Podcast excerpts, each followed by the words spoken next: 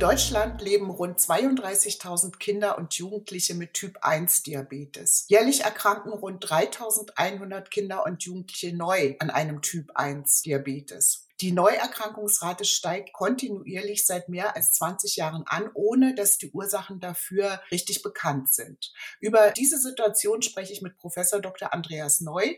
Er ist kommissarischer ärztlicher Direktor an der Klinik für Kinder- und Jugendmedizin am Universitätsklinikum Tübingen. Hallo Professor Neu, kurz nach dem Kongress der Deutschen Diabetesgesellschaft möchte ich Sie zuerst nach Ihrem Fazit fragen. Was waren die Hauptbotschaften des Kongresses? Guten Tag, Frau Sandberg. Der Kongress war überschrieben mit Präzisionsmedizin für die Zukunft. Wir haben sehr viele Informationen über aktuelle Entwicklungen, insbesondere über aktuelle technische Entwicklungen im Diabetesbereich von diesem Kongress mitgenommen. Technisch sind wir einerseits schon sehr gut aufgestellt, wenn wir das vergleichen mit anderen mitteleuropäischen Ländern. Dennoch müssen wir diese technischen Optionen, die wir haben, in die Breite bringen und nutzbar machen für viele oder alle unsere Patienten. Und das ist noch eine Herausforderung, die wir zu bewältigen haben. Ist man da den Geheimnissen der Entstehung des Typ-1-Diabetes wenigstens ein bisschen auf der Spur? Nun, wir wissen, welche Faktoren beteiligt sind an der Entstehung eines Typ-1-Diabetes. Da spielt die Genetik eine gewisse Rolle. Sie liefert uns sozusagen die Prädisposition. Dann sind es vermutlich triggernde Infektionen, die einen Autoimmunprozess in Gang setzen. Dieser Autoimmunprozess wiederum zerstört sukzessive die Inselzellen der Bauchspeicheldrüse.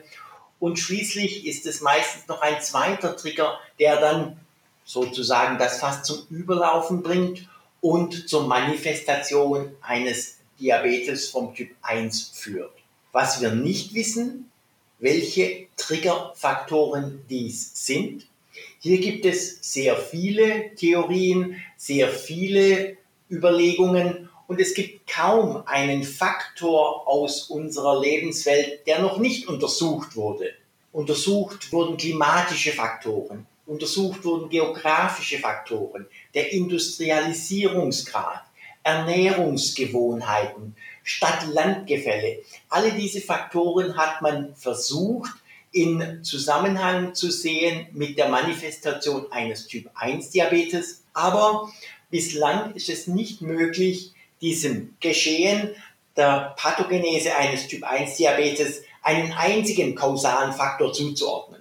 Das heißt, wir sind von der Vorsorge bzw. Äh, Prävention dieser Erkrankung noch meilenweit entfernt. Nun, es gibt Studien, die gewisse Präventionsansätze erproben und auch gezeigt haben, dass gewisse Effekte äh, auf das Immunsystem der Betroffenen im Stadium vor der Manifestation vorhanden sind. Solche Studien gibt es in der Tat und diese Studien sind sehr interessant, wurden präsentiert im Rahmen des Kongresses. Allerdings sind wir weit davon entfernt zu sagen, wir haben ein Instrument, den Typ 1 Diabetes zuverlässig zu verhindern. Soweit sind wir nicht. Die Vorurteile, die man einstmals hatte, dass Diabetiker ja in Anführungszeichen selber schuld sind, die sind aber längst vom Tisch. In jedem Fall sollten wir uns davor hüten, Schuld zu suchen im Zusammenhang mit Krankheitsentstehung. Selbst beim Typ 2 Diabetes, wo wir gewisse Möglichkeiten haben, den Verlauf zu steuern durch eine gesunde Ernährung, durch eine Intensivierung des Bewegungsverhaltens, selbst bei dieser Form des Diabetes sollten wir nicht von Schuld sprechen, denn hier ist eine starke genetische Prädisposition vonnöten, um zusammen mit dem Lebensstil zu einer Krankheit zu führen. Und für diese genetische Prädisposition können die Betroffenen nichts. Das heißt, beim Typ 2 Diabetes spielen auch unbekannte Faktoren eine Rolle. Nicht jeder, der sich ungünstig ernährt bzw. zu wenig bewegt oder Übergewicht hat, bekommt Typ 2 Diabetes, ist ja klar. Nun, es sind keine unbekannten Faktoren. Es ist genau dieses Zusammenspiel genetische Prädisposition plus Lebensstil, also plus Ernährung, Übergewicht, Bewegungsverhalten. Genau dieses Zusammenspiel macht dann schließlich die Erkrankung aus. Die Faktoren kennen wir, die Gewichtung kennen wir, aber es ist niemals ein einziger Faktor, es ist ein multikausales Geschehen, sowohl beim Typ 1 als auch beim Typ 2 Diabetes. Ja, wie bei vielen anderen Erkrankungen ja auch. Welche wesentlichen Fortschritte in der Beherrschung der Erkrankung und der Therapie sind dann derzeit zu verzeichnen? Nun, auch hier gilt es wieder strikt zu trennen zwischen dem Typ 1 Diabetes und dem Typ 2 Diabetes. Die meisten Kinder und Jugendlichen sind vom Typ 1 Diabetes betroffen und Sie haben die Zahlen genannt. Es sind mehr als 30.000 Kinder und Jugendliche in Deutschland, die an einem Typ 1 Diabetes leiden. Demgegenüber stehen etwas mehr als 900 äh, Heranwachsende mit einem Typ 2 Diabetes. Wenn wir uns also auf den Typ 1 Diabetes konzentrieren, so hat sich das therapeutische Spektrum unserer Möglichkeiten in den letzten zehn Jahren dramatisch geändert. Etwa zwei Drittel aller Kinder und Jugendlichen werden heutzutage mit einer Insulinpumpe behandelt. In bestimmten Altersgruppen sind es mehr als 90 Prozent. Viele dieser Kinder nutzen eine kontinuierliche Glukosemessung also ein unblutiges System, das es ihnen erlaubt, auch Trends im Blutglukoseverlauf zu erkennen. Das hat die therapeutischen Möglichkeiten enorm verändert.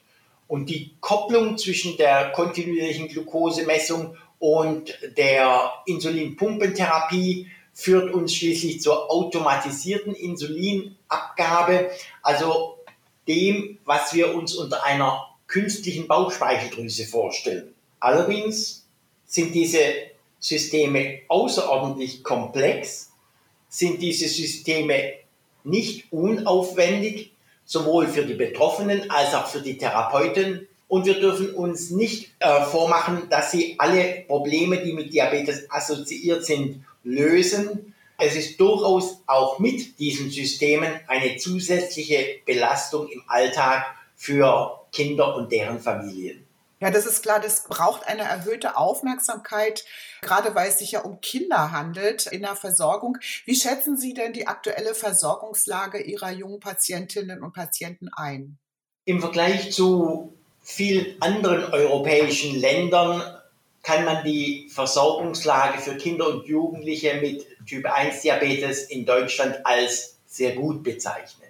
Dennoch gibt es erhebliche Defizite. Erstens die Versorgung ist nicht in allen Regionen gleich und nicht flächendeckend verfügbar. Es gibt ländliche Regionen, in denen die Betroffenen lange Wege in Kauf nehmen müssen, um zu einem entsprechenden Zentrum zu finden. Zweitens, ein ganz großes Defizit sehen wir in der psychosozialen Versorgung und Langzeitbetreuung dieser Patienten. Auch diese ist nicht flächendeckend verfügbar. Hier hat die Versorgungsstrukturanalyse unserer Arbeitsgemeinschaft für pädiatrische Diabetologie erhebliche Defizite aufgezeigt, die jetzt gerade im Rahmen dieses Kongresses auch präsentiert wurden. Ja, da könnte ja eine Lösung äh, die berühmte Videosprechstunde sein, nicht wahr? Nun, die Pandemie des letzten Jahres hat uns gezeigt, dass die Videosprechstunde durchaus eine Option ist, die Lücken schließt und äh, Distanzen überbrücken kann. Das ist keine Frage. Und wir werden uns sicher das, was wir gelernt haben im letzten Jahr, nämlich diese Videosprechstunden zu nutzen, wir werden das sicher auch beibehalten in der Zukunft und dadurch unser therapeutisches Angebot bereichern. Allerdings ist das immer ein zusätzliches Angebot und kann keine Face-to-Face-Konsultation gerade im Kinder- und Jugendbereich ersetzen. Ja, das ist klar, der Arzt muss das Kind trotzdem sehen, ein bis zweimal im Jahr, aber es erspart den Familien ja etliche Wege zur Kontrolle oder zur Datenbesprechung, was sozusagen im ländlichen Raum ja eine Unterstützung sein kann. Oder sehen Sie das anders? Also ein bis zweimal pro Jahr wäre mir definitiv zu wenig. Wir möchten die Kinder mindestens quartalsweise sehen und natürlich können Therapieänderungen kurzfristig überprüft werden, gesteuert werden, nachjustiert werden durch eine zwischenzeitlich arrangierte Videosprechstunde. Aber diese persönlichen Kontakte äh, sind die Voraussetzung für eine gelingende Videosprechstunde. Ich möchte keine Videosprechstunde machen mit Patienten, die ich nicht persönlich kennengelernt habe, weil ich glaube, das würde einer ganzheitlichen Betreuung nicht gerecht werden. Und das ist schließlich unser Anspruch, gerade in der Kinder- und Jugendmedizin, Kinder und deren Familien ganzheitlich zu betreuen. Und dafür müssen wir sie ganz einfach kennen. Hm, verständlich. Was gedenken Sie denn zu unternehmen, um äh, die Versorgungslage im ländlichen Raum zu verbessern? Was ist Ihre Idee? Ganz wichtig ist es, den diabetologischen Nachwuchs zu fördern. Wenn wir keine jungen Mediziner, keine jungen Diabetesberaterinnen und Berater ausbilden, dann werden diese Lücken größer und lassen sich auf keinen Fall schließen. Das heißt, wir müssen zunächst Sorge dafür tragen, dass die Ausbildungsstätten vorhanden sind und im Bereich des Medizinstudiums heißt das, wir müssen dafür Sorge tragen, dass genügend Fakultäten einen Lehrstuhl anbieten, der diabetologisches Wissen vermittelt. Wir müssen genügend Weiterbildungsmöglichkeiten seitens unserer Fachgesellschaft anbieten und das ist gewährleistet. Und wir müssen schließlich auch für eine adäquate Vergütung in diesem Bereich sorgen, denn nur das wird vollumfänglich geleistet, was auch finanziert wird. Sie werden ja demnächst die Präsidentschaft der Deutschen Diabetischen Gesellschaft übernehmen. Sind das jetzt schon die formulierten Ziele für dieses Amt oder wie würden Sie Ihr Ziel umreißen? Sie sehen es richtig, das sind schon einige der Ziele, die sozusagen auf der Agenda stehen für den äh, neuen Präsidenten der Deutschen Diabetesgesellschaft. Ganz generell würde ich sagen, wir müssen die bisher erreichten Fortschritte im Bereich der Digitalisierung jetzt in die Breite bringen, um eine Verbesserung der Versorgung zu erreichen. Das wäre sozusagen die große Überschrift. Und wenn nun ein Pädiater Präsident der Deutschen Diabetesgesellschaft wird, und das passiert ungefähr alle zehn Jahre einmal, dann werden damit natürlich auch pädiatrische Themen in den Fokus dieser Präsidentschaft gerückt. Ich denke hier zum Beispiel an die äh, Förderung der Diabetes äh, Ketoazidose Präventionskampagne, die bereits angelaufen ist. Ich denke hier an eine Verbesserung der Transition vom Jugendalter zum Erwachsenenalter und ich denke hier an eine Verbesserung der Inklusion von Kindern und Jugendlichen mit Diabetes in der Schule. Ja, große Ziele. Vielen Dank, Professor Neu, für Ihre Zeit und viel Erfolg bei der Erfüllung dieser Ziele. Und danke nochmal für die spannenden Einblicke in Ihr Fach. Gerne, Frau Sandberg.